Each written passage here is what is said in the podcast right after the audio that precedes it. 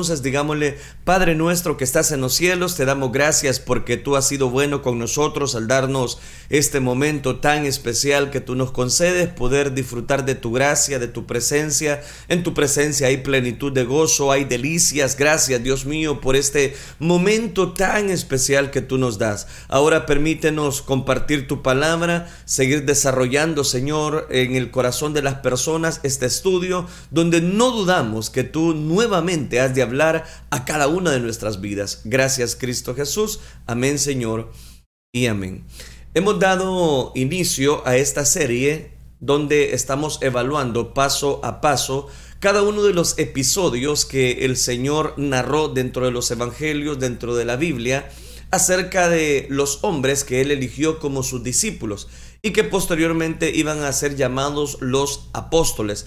Estos discípulos eran hombres comunes y corrientes, eran personas que tenían diferentes extractos sociales, pero que tenían un común denominador y ese era el servir, servir en la obra de Dios, servir a Cristo Jesús para continuar ese camino que el Señor vino a trazar para llevar bendición a cada una de las personas.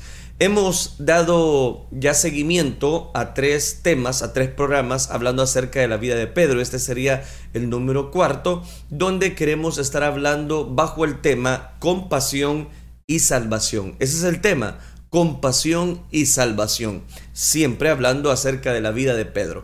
Vamos a Marcos capítulo número 1, versículo 29 al 34. Dice la palabra del Señor. Marcos capítulo número 1 versículo 29. Tan pronto como salieron de la sinagoga, Jesús fue con Jacobo y Juan a casa de Simón y a Andrés. 30. La suegra de Simón estaba en cama con fiebre y enseguida se lo dijeron a Jesús. Él se le acercó, la tomó de la mano y la ayudó a levantarse. Entonces se le quitó la fiebre y se puso a servirles. Al atardecer, cuando ya se ponía el sol, la gente le llevó a Jesús todos los enfermos y endemoniados, de manera que la población entera se estaba congregando a la puerta. Amén. Dejamos hasta ahí la lectura. Quiero hablarles bajo el tema compasión y salvación. Ese sería el tema, compasión y salvación. Es importante notar varios aspectos en este personaje llamado Pedro. Recuerde que Dios ha hecho ya el llamado a este apóstol donde Dios ha dado seguimiento por misericordia, voy a decirlo, por eh, mandato de Dios, el poder acercarse a un grupo de pescadores. En la última oportunidad estuvimos analizando precisamente ese aspecto de cómo Dios había, se había acercado a estos tres personajes que en este mismo momento la escritura menciona y cómo Dios había dado seguimiento, cobertura en base a un acercamiento en cuanto a estas personas.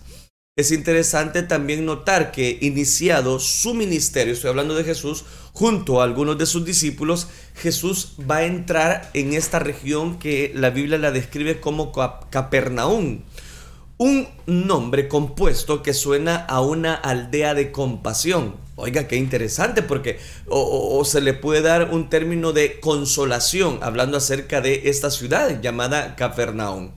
También es interesante notar cómo esta aldea no solamente tiene significados eh, positivos o aspectos principales, hablando acerca de la compasión, y de ahí quiero tomarme para hablar acerca de este primer, este, esta primera palabra, compasión. Y es eso específicamente lo que Jesús viene a hacer en la vida de las personas.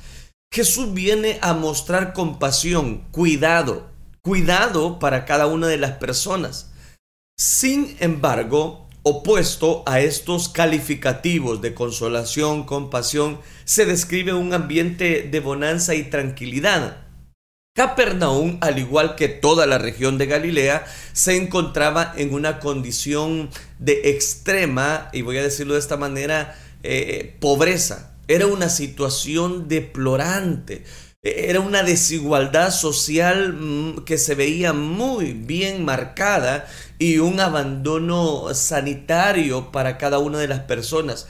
En ese escenario es que las personas se abocan precisamente a esta región de Cafarnaún y es ahí donde llega un tiempo de visitación. Y ese tiempo de visitación era porque Cristo venía a esa región, una máxima revelación del reino de Dios para establecerse en esas personas. Manifestarían la virtud, la, compasión del reino que Dios venía a establecer iba a manifestar la misericordia de Dios para sus vidas.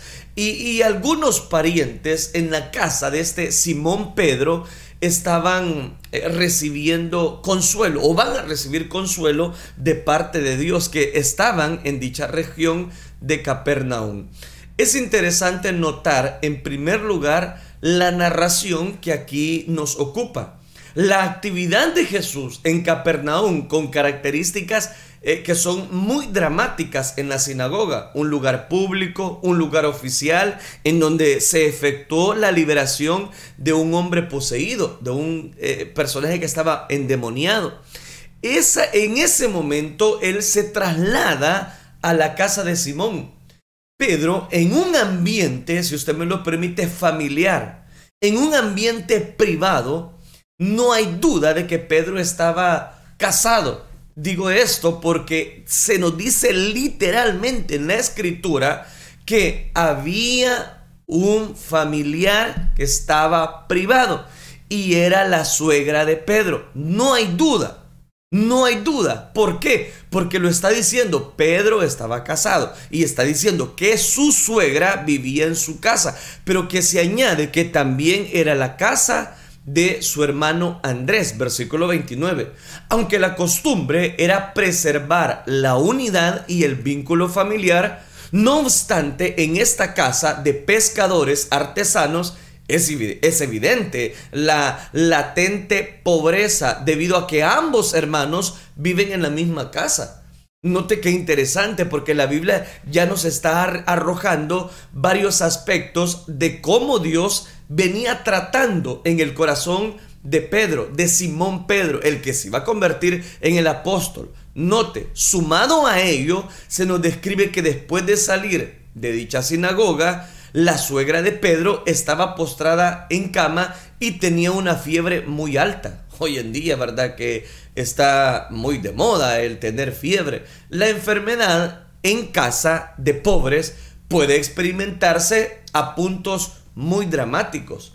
Digo en casa de pobres porque una cosa es tener todo lo necesario para poder enfrentar una enfermedad toda la capacidad, toda la motivación necesaria o toda la medicina necesaria para poder llegar a un común acuerdo e identificarnos con esas personas. Pero normalmente las personas no tienen cómo salir corriendo a una a una farmacia a comprar toda la medicina necesaria. Normalmente en la casa que están necesitados, en la casa de pobres, no hay con qué ir a comprar alguna medicina.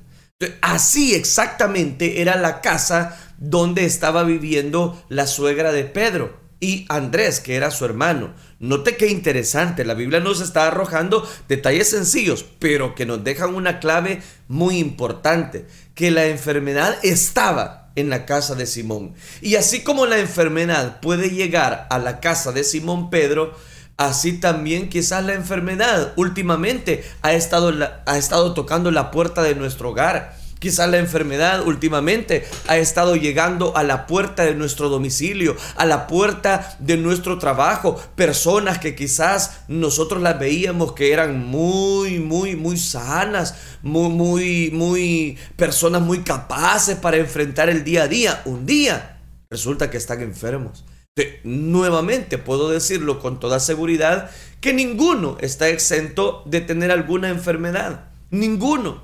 Ni hasta los discípulos, ni hasta la familia de los discípulos. Entonces note, aquí encontramos un detalle interesante. ¿Y cuál es? La importancia de que cada uno de nosotros dependamos de Dios.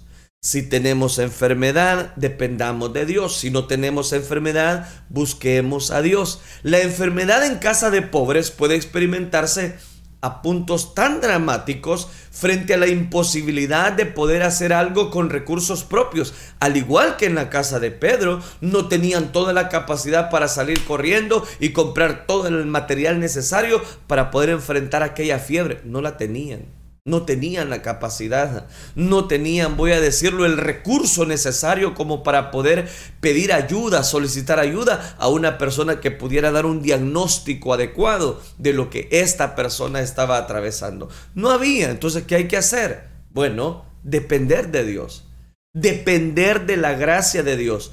A mí me llama mucho la atención un aspecto principal y es este, que tan pronto, dice la escritura en el, primer versículo que leíamos, que tan pronto como salieron de la sinagoga, Marcos 1.29, Jesús fue con Jacobo y Juan a casa de Simón y Andrés. No es por casualidad que Dios va a llegar a esta casa.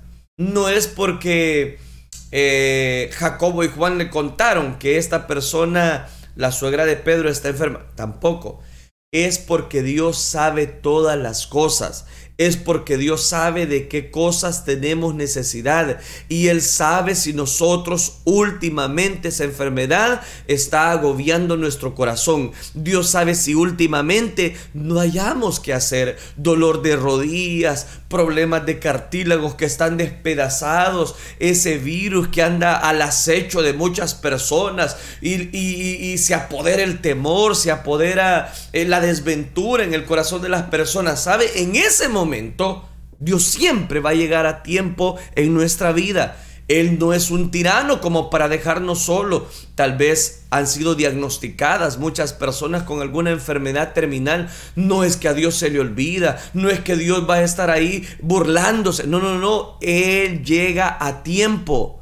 Dice, tan pronto como salieron de la sinagoga, Jesús se fue con Jacobo, se fue con Juan a casa de Simón y Andrés, el Señor sabía que en esa casa había necesidad. El Señor sabe que en tu casa puede haber necesidad. Es importante entonces que nos preparemos para poder recibir la visita de Jesús. Es necesario que nos preparemos para poder recibir el oportuno socorro para nuestro Dios. ¿Sabe cuál es el problema? Que las personas no están preparados y Dios quiere llegar a su casa y Dios quiere visitarle en esa enfermedad y Dios quiere visitarle a través de ese problema y Dios quiere visitarle en ese hospital y Dios quiere llegar a ayudarle, a auxiliarle. Es que Dios está también en las necesidades de su pueblo. Él no miente. Ahora bien, frente a la angustia en la casa de Simón al ver a su suegra postrada en aquella cama y imposibilitada de haber algo eh, de, que, no tenía recursos propios, ¿qué pasaba? Que Jesús había de manifestarse con acciones de autoridad expresadas en su compasión por la suegra de Simón. ¿Por qué razón? Estas expresiones de autoridad compasión y servicio se reflejan en las siguientes acciones y nosotros las podemos encontrar en el versículo número 30. La suegra de Simón estaba en cama con fiebre y enseguida se lo dicen a Jesús, ya estando en la casa. 31, aquí está lo, que quiero, lo que quiero recalcar. Él se le acercó, la tomó de la mano y la ayudó a levantarse. Entonces se quitó la fiebre y se puso a servirles. Aquí hay algo interesante. Interesante ¿por qué? Bueno, porque esta acción está expresando la actitud compasiva e interesada de Jesús de hacer suyo el problema de la casa, el problema que está viviendo aquellas personas. Tu problema es problema de Dios, Él quiere ayudarte. Dice que Él la tomó. Esta acción describe la autoridad de tomar con poder y misericordia la mano del necesitado. Dice que la levantó. Pero analicemos cada palabra. La tomó. Hoy en día, uy, no podemos tocarnos, no podemos saludarnos, cuidadito, el contagio. Dice Jesús que la tomó. La tomó y estaba prendida en fiebre. La tomó.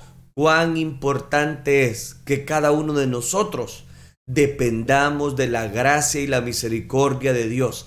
en los momentos de flaqueza espiritual, en los momentos de enfermedad, Él te toma de su mano y no te va a dejar angustiar, no te va a dejar perder, no te va a dejar eh, que la duda llegue a tu corazón. Él va a llegar en el momento exacto y te va a tomar con sus brazos de amor, con sus cuerdas de amor. Te va a llenar. Y dice el versículo 31, dice que también no solamente la tomó, dice que la ayudó y dice la levantó, le ayudó a levantarse. Oiga, qué interesante. Este gesto describe la restauración absoluta de la salud de aquella persona, lo que demuestra entonces el poder de Jesús frente a aquellas circunstancias difíciles de quien se veía imposibilitado eh, de poseer una vida normal y, por qué no decirlo, una vida digna en el corazón de estas personas. ¿Cuánta respuesta nosotros no necesitamos a las acciones que el Señor quiere dar? la respuesta a las acciones salvadoras de Jesús y el reconocimiento de su autoridad y poder, la suegra de Simón inmediatamente dice que se puso a servirles. No, no, no, aquí hay que hacer esto, aquí hay que hacer lo otro. Dice que inmediatamente recibió la sanidad. Una mujer que había sido sanada demostró su amor, demostró su gratitud haciendo Jesús de inmediato y en forma práctica lo que Dios había dado y era gratitud. Seguramente dio de comer tanto al Señor como a una docena de discípulos hambrientos, lo que refleja que no todos podrán predicar, pero todos pueden amar y servir en algo a los demás. Ahora, no solo Simón, ahora Andrés están sirviendo al Señor, sino como lo hacen junto a su familia en gratitud a Dios para la salvación recibida. ¿De qué nos habla este, este tercer detalle? Nos habla de que en esta casa había un testimonio de poder. ¿Y cuál era ese testimonio? De que Dios había obrado en el corazón de la suegra de Pedro y ésta le servía. Cuando tú recibas de parte de Dios tu, tu bendición, tu sanidad, tu salvación, su fortaleza, no te quedes callado Identifícate con la obra de Dios. Identifícate en el servicio de la obra de Dios. Identifícate con la bondad, la gracia y misericordia de nuestro Dios.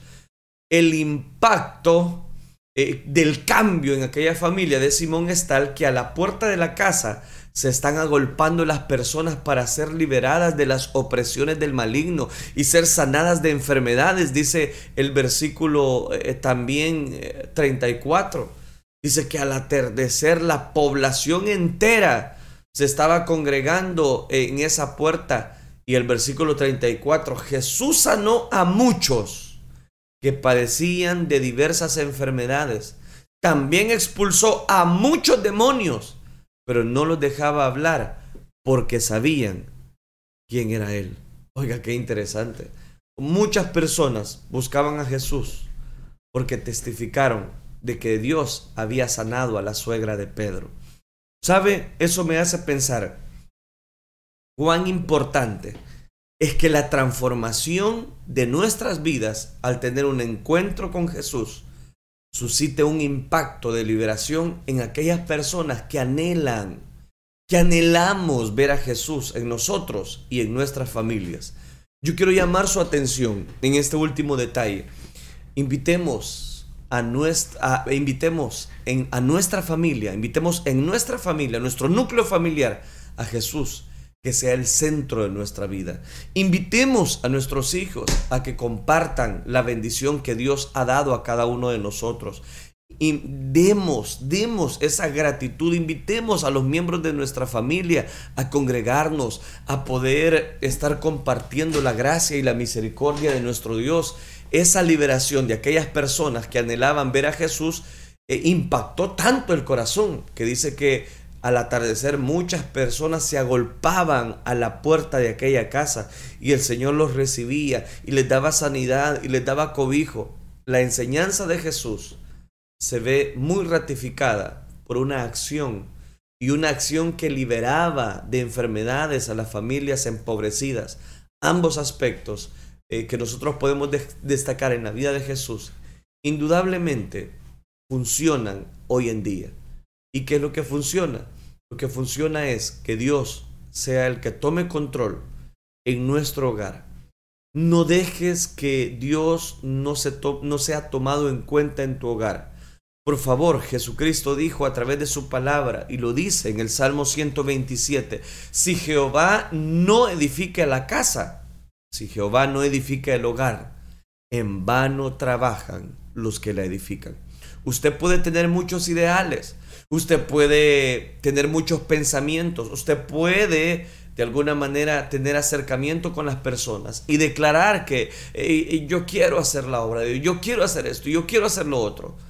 Pero no solamente se quede con un deseo, accione, accione.